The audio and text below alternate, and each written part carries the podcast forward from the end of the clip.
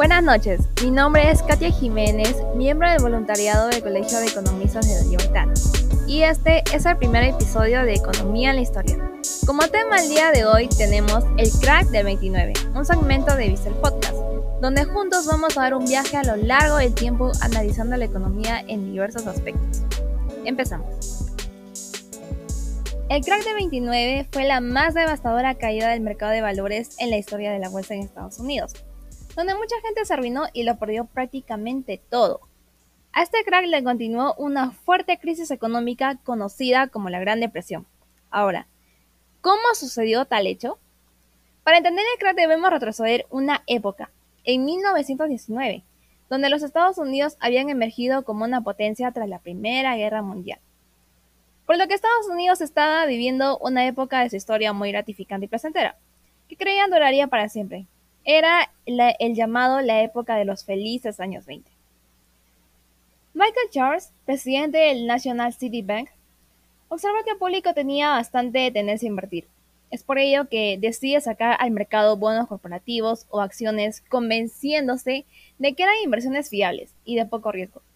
Por lo que pronto los bancos empiezan a sacar nuevos productos financieros, el acceso al crédito era súper fácil, por lo que entonces todo el mundo se endeudaba y vivía por encima de sus posibilidades en, esta expansión de crédito, y así hinchando una burbuja inflacionista, alejándose de sus valores reales e iniciando un enredo bursátil.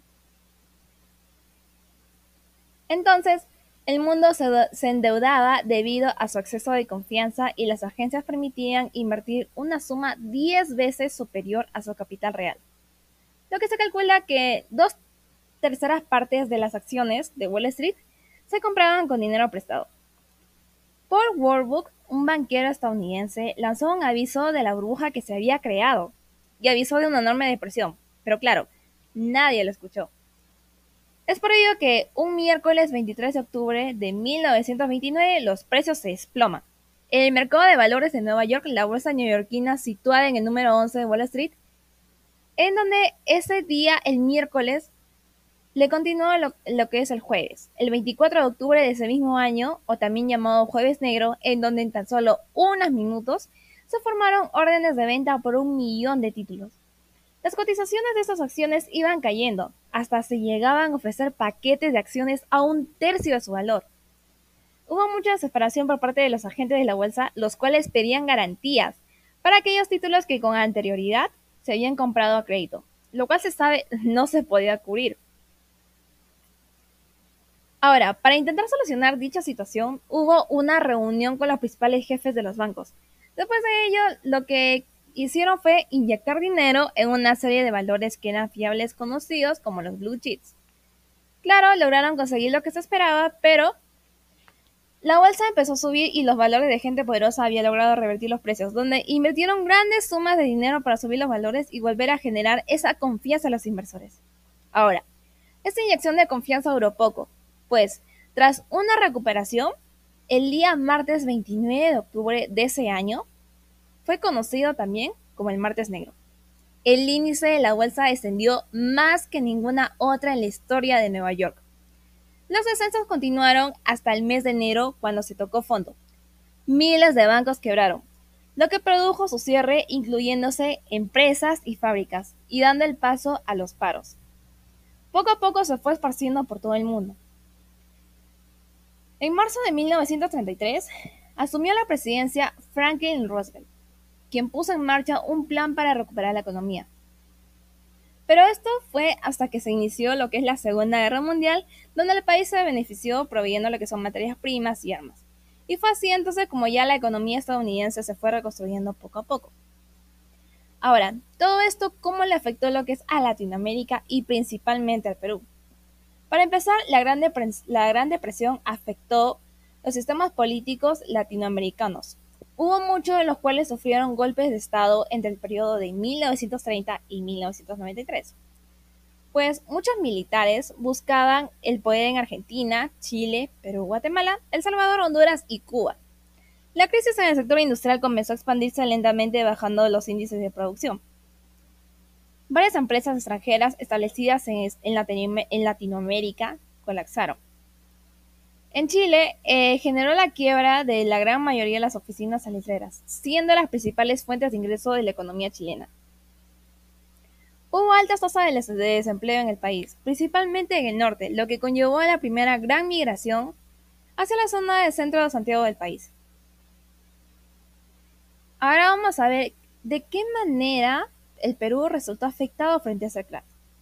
Para empezar, se sabe que anteriormente a esta Gran Depresión, el expresidente Augusto Leguía impulsó lo que es una relación comercial entre Perú y los Estados Unidos, con una estrategia de poder atraer lo que son inversiones y pues claro que el Perú se convierte en lo que es en un socio del país, ya que en ese momento Estados Unidos era potencia mundial. Entonces Perú generó lo que es mucha dependencia de Estados Unidos, a tal punto de que cuando este país sufre una crisis financiera, tú tienes lo que es una gran repercusión en el país. En Perú, claro.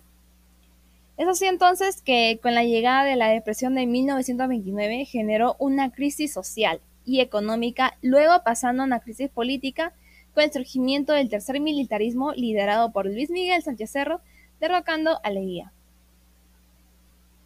En el aspecto económico, el cierre de los créditos extranjeros dio paso a la caída del comercio externo, ya que no había financiamiento como consecuencia, la caída de los precios en las exportaciones y aumento del desempleo, llegando a lo que es a una deflación. La existencia de un banco central desde 1922 y con funciones reforzadas a partir de la misión Kemmerer en 1931 permitió al gobierno intervenir, digamos que activamente en el establecimiento del tipo de cambio. Entonces, en 1930, todavía con Leguía en el poder, se abandonó lo que es la libra peruana como unidad monetaria, símbolo de esos años de salida. Entonces, retornando a lo que es al sol, ya no de plata, sino esta vez de oro. La minería ha sido, este, siendo el rubro individual más importante, digamos que salvo en las críticas años de 1932 y 1933, y que fue superada por la agricultura para el consumo interno. Entonces, en 1930 y 1933, el Perú empieza totalmente a cambiar y empieza a exportar lo que son nuevos productos como el plomo y otros derivados. Y a partir de 1933 se fomentó la industria pequeña y mediana. Pero a diferencia de toda Latinoamérica, es el único país de su economía que empezó a surgir debidamente a la exportación de oro. Eso fue todo por el día de hoy. Nos vemos en el siguiente episodio. No olvides seguirnos en, nuestras redes sociales, Facebook, Instagram y por supuesto Spotify.